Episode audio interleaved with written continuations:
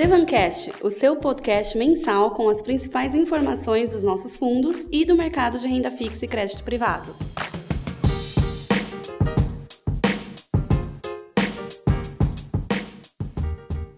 Olá pessoal, tudo bem? Quem está falando é o Hélio Pio, sócio da Devan Asset. Uh, estamos aqui hoje para falar sobre o podcast, é, para responder alguns questionamentos que vêm surgindo uh, dos nossos investidores e cotistas.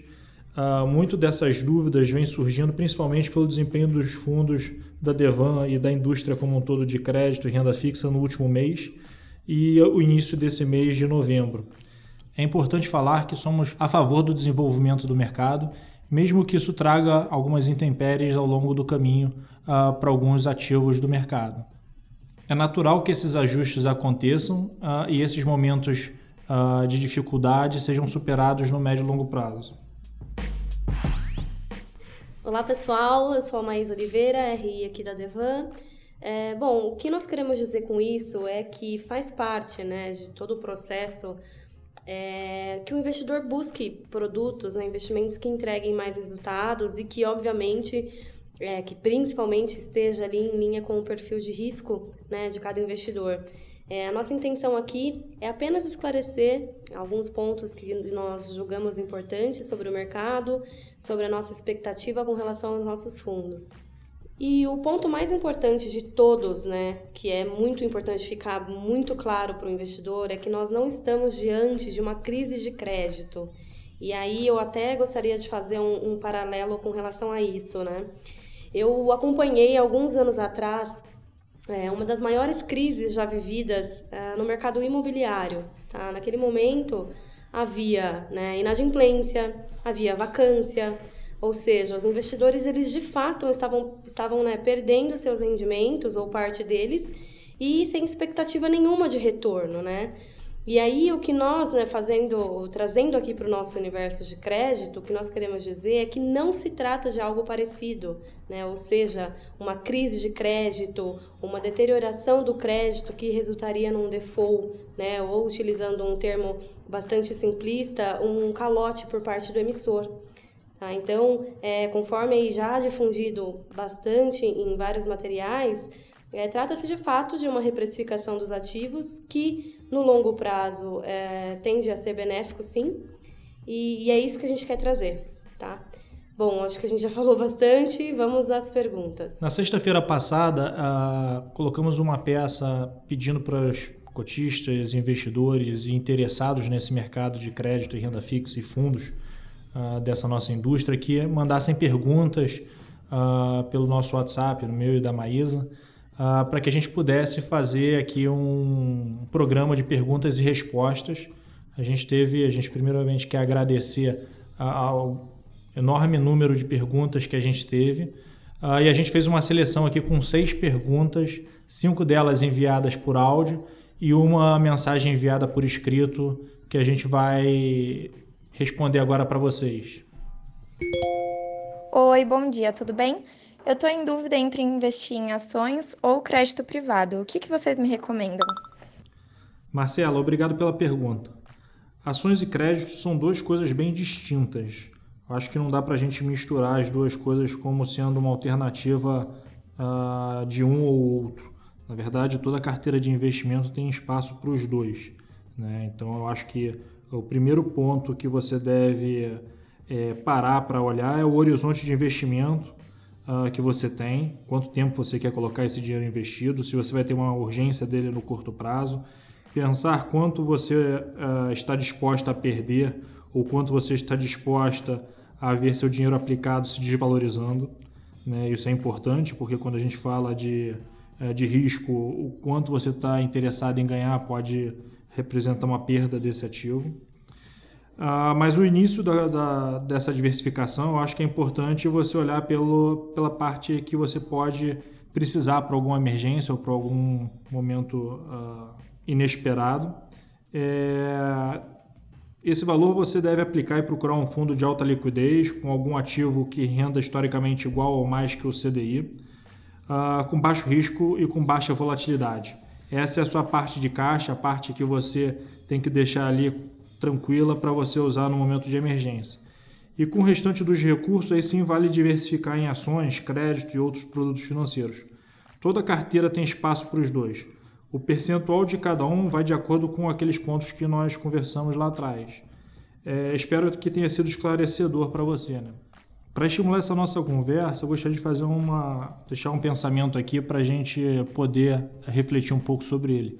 Uma mesma empresa que tem suas ações listadas em bolsa ou que você tenha ah, interesse em ter ações dessa empresa, você está analisando de forma fundamentalista a, a capacidade dela se valorizar e a capacidade dela de pagar dividendos. Essa mesma empresa uh, que no momento pode as ações estarem se valorizando e o mercado de crédito está no momento uh, não tão bom quanto em outros momentos, como o momento de agora, essa mesma empresa que tem dívida emitida, ela tem a mesma capacidade tanto de pagar a sua dívida quanto a capacidade dela de, de se valorizar e pagar dividendos. Então, acho que é importante a gente não, não tratar como ativos diferentes totalmente diferente às empresas quando a gente olha ah, para esses dois cenários. Né? Boa noite. É, eu tenho um dinheiro para investir, um valor, e vendo a rentabilidade dos fundos em crédito do último mês, mês de outubro, eu vi que foram abaixo do que normalmente rendem. Esse mês é, a gente vai continuar com essa tendência de ir mal ou vocês acreditam que possa ir melhor? Obrigada, Paula, pela pergunta. É, na verdade, eu gostaria muito de te dar uma resposta exata sobre a expectativa de rentabilidade futura aí dos fundos. Uh, porém, nem em momentos favoráveis a gente consegue ter essa exatidão, que dirá agora, né, num dos momentos mais desafiadores para a classe de crédito. Uh, bom, é, esse movimento né, da abertura dos spreads, que já foi inclusive bastante difundido na mídia, é, a gente já vinha observando aproximadamente uns três meses, né? Porém, de fato, no mês de outubro ele se intensificou e, e, aí trouxe, aí entregou, fez com que os fundos entregassem essa rentabilidade aquém do que geralmente entregam, né? Mas a boa notícia com relação a isso é que uh, esse desempenho né, nos fundos ele não foi causado por um problema de deterioração do crédito, né? Então você não tem ali nenhum emissor é, que está apresentando problemas ou na iminência de apresentar problemas é, quanto ao, ao, pagamento ali dos títulos, né? Isso sim seria um grave problema é, nessa indústria como um todo, né? O que a gente está vivendo agora é de fato um ajuste é, que a gente entende até necessário em alguns casos, né? Visto que de fato alguns papéis, né, ou, ou até a maioria deles não estava né, sendo precificado ali como deveriam, né? E a gente até falou bastante sobre isso na nossa carta mensal. E aí, uh, bom, passada essa fase, né, superada essa fase, que a gente também né, não tem um dia é, exato para isso terminar, mas a gente entende que com o tempo isso vai, isso está se ajustando, isso vem se ajustando, é, os fundos vão entregar uma rentabilidade mais coerente com o nível de risco que ele está expondo o investidor. Tá? E é isso que é o mais importante, né? A gente sabe que essa rentabilidade né, a rentabilidade do crédito privado está justamente nisso, né? É, possibilitar ao investidor ganhos maiores do que ele teria num, num título público, por exemplo, é, porém, é, sabendo, né, né, entregando ali algo que esteja coerente com o, o nível do, de risco que o investidor está exposto. Tá? Então, esse movimento como um todo, ele vai fazer, né, essa é a nossa expectativa, ele vai fazer com que os fundos estejam mais coerentes com é, o risco que ele está te, expondo, né, é, como investidora. Pessoal, agora vamos para a terceira pergunta do Hamilton, eu vou ler porque ele mandou por texto. Vi diversos artigos falando sobre crédito e spreads de crédito. Não entendi direito. Conseguem explicar melhor e me dizer se é um momento bom ou não para aplicar com vocês? Oi, Hamilton. Ah, obrigada pela sua pergunta. Ah, vamos lá. É, o spread de crédito, ele nada mais é que o prêmio de crédito, tá? Que é pago pelo emissor de um título de, de crédito privado, tá? Então, é, o que, que acontece, né? Todo título emitido por uma empresa privada, né? Ou seja, um título de crédito privado, ele precisa ter a sua remuneração superior a de um título público, né, para fazer sentido. Né? O título público é o que nós chamamos de, de é, investimento livre de risco, né, por serem emitidos pelo próprio governo. né? Isso porque a remuneração de um título, ela deve de fato refletir o risco que cada emissor possui, né? E aí o tal do spread, né, que a gente costuma falar bastante, é justamente esse prêmio de risco que será pago pelo emissor ao investidor, tá? Então, teoricamente aí, quanto maior o risco do emissor, é, maior será esse prêmio. Hamilton, agora te respondendo a segunda pergunta, se é um momento bom ou não para aplicar com a Devan, Uh, eu posso te dizer que pensando no médio e longo prazo, que eu acho que é nesse horizonte que a gente tem que olhar sempre para falar de investimentos, porque uh, quando a gente olha muito no curto prazo, uh, ninguém tem bola de cristal para acertar. Então, pensando no médio e longo prazo, sim, a gente acredita que é um bom momento para investir.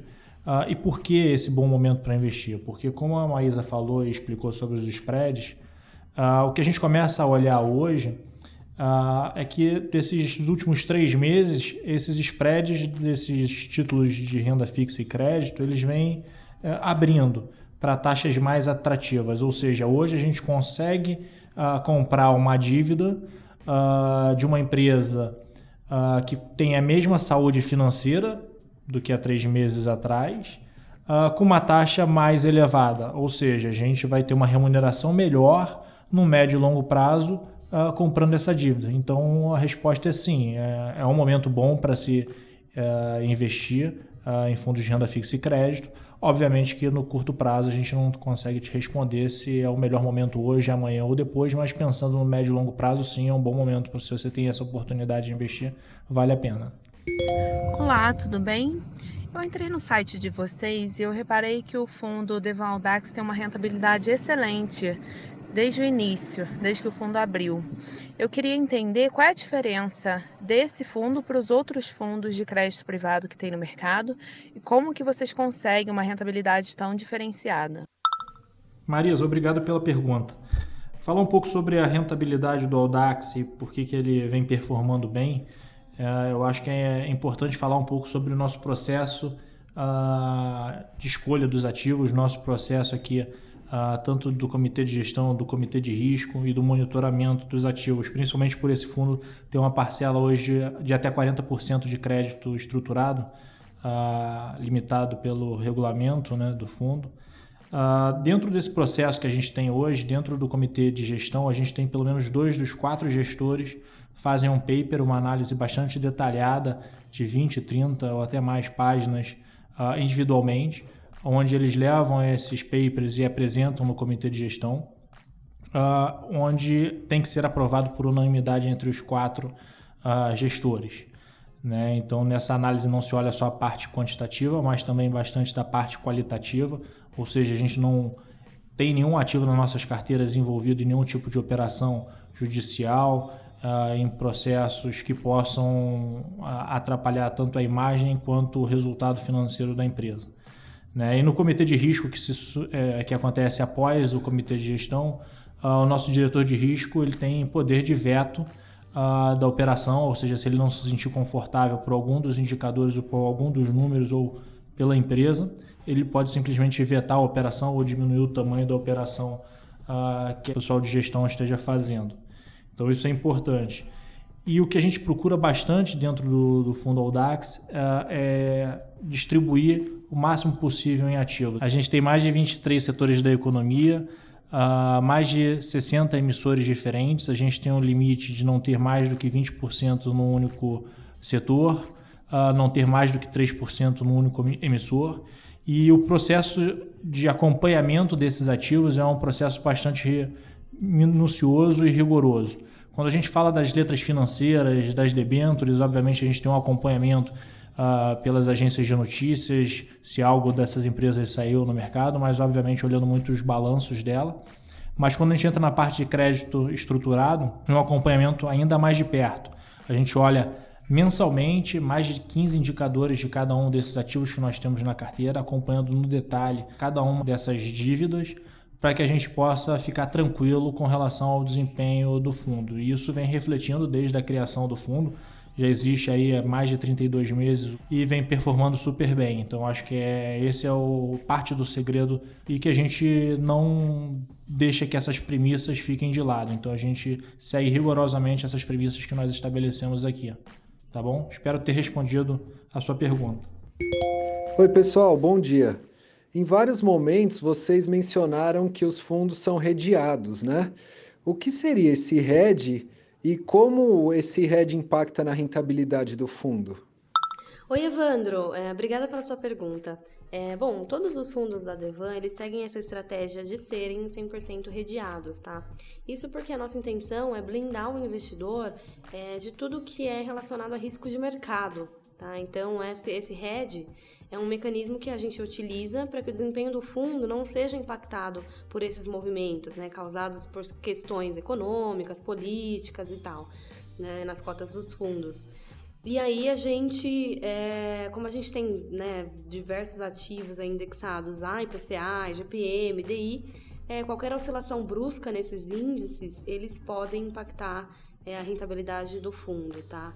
E aí a nossa ideia é de fato gerar alfa, né? Gerar uma rentabilidade ali para o investidor com ganhos de crédito, né? Então é, esse é o papel do RED. Boa tarde. Vendi um imóvel e tenho pouco mais de um milhão para fazer investimento. Estou gostaria de fazer uma de fazer uma parte desse investimento com vocês aí. Que fundos vocês indicam para mim? É, um detalhe, eu não tenho intenções de usar esse dinheiro a não ser no longo prazo. Obrigado. Que ótima notícia, seu Luiz. Ah, e obrigado pela pergunta também. Ah, por você ser um investidor qualificado, eu acho que faz sentido você olhar dois fundos que nós temos na nossa prateleira aqui. Ah, o fundo Audax, Devan Audax, é um fundo que tem uma parcela de crédito estruturado de até 40%. Ah, é importante a gente falar que dentro dessa parcela de crédito estruturado a gente só tem ativos ah, que a gente consiga ah, auditar 100% a carteira desse, desse crédito, ou seja, saber na ponta final qual o CPF que se desdobra toda essa operação e que a gente de fato está emprestando dinheiro. Então é por isso que a gente não tem dentro da nossa carteira nenhum FDIC multicedente multisacado. Uh, e esse fundo, o Audax, é um fundo que já existe há 32 meses. Uh, nesse período aí de 32 meses rendeu quase 30% nominal. E isso comparado ao CDI dá uma rentabilidade de 147% do CDI. Tá? E é importante também a gente falar que é um fundo que nunca teve uma cota negativa nesses 32 meses. Uma outra alternativa uh, para você investir seria o fundo o Devan Magna, que é um fundo muito similar ao Audax, só que a gente tem uma parcela menor de crédito estruturado. Essa parcela de crédito estruturado vai só até 20%. Então é um fundo que, uh, obviamente, busca um retorno menor, quanto ao DAX busca uma rentabilidade de 140% do CDI, o Magna busca uma rentabilidade de 120% do CDI ah, no médio e longo prazo, mas isso vai de investidor para investidor, o que você se sentir mais confortável, eu acho que esse é o ponto mais importante. E o que eu me coloco, eu e a Maísa estamos aqui à disposição para conversar mais contigo sobre os dois fundos, tirar suas dúvidas, para que você tome a decisão que te deixe mais confortável. É isso que importa, tá bom? É isso aí, pessoal. É só reforçar aqui o que o Hélio comentou. A gente está super à disposição. É importante entender esse momento antes de tomar uma decisão é, desnecessária. Então, fiquem à vontade para entrar em contato conosco. É, a gente vai, a gente disponibiliza os nossos celulares, é, nossos e-mails. Então, assim, existem várias formas aí de nos acessar, tá bom? É, obrigada mais uma vez, até o próximo. Pessoal, acho que a última mensagem aqui que eu gostaria de deixar é que uh, nesse momento que a gente está tá passando, um momento desafiador de crédito, é onde surgem boas oportunidades. Né? O que a gente olha aqui diariamente é novas oportunidades surgindo, novas empresas uh, com saúde financeira interessante, com números cada vez mais atrativos para se comprar esse crédito. Então, acho que vale a pena ter calma, ter tranquilidade e ter sempre uma visão de médio e longo prazo. Então, acho que é isso que, que importa e essa mensagem que a gente queria passar aqui foi essa foi o intuito desse Devancast que a gente está fazendo, tá bom? Obrigado aí pelo tempo de vocês e por ouvirem esse nosso programa. Obrigado.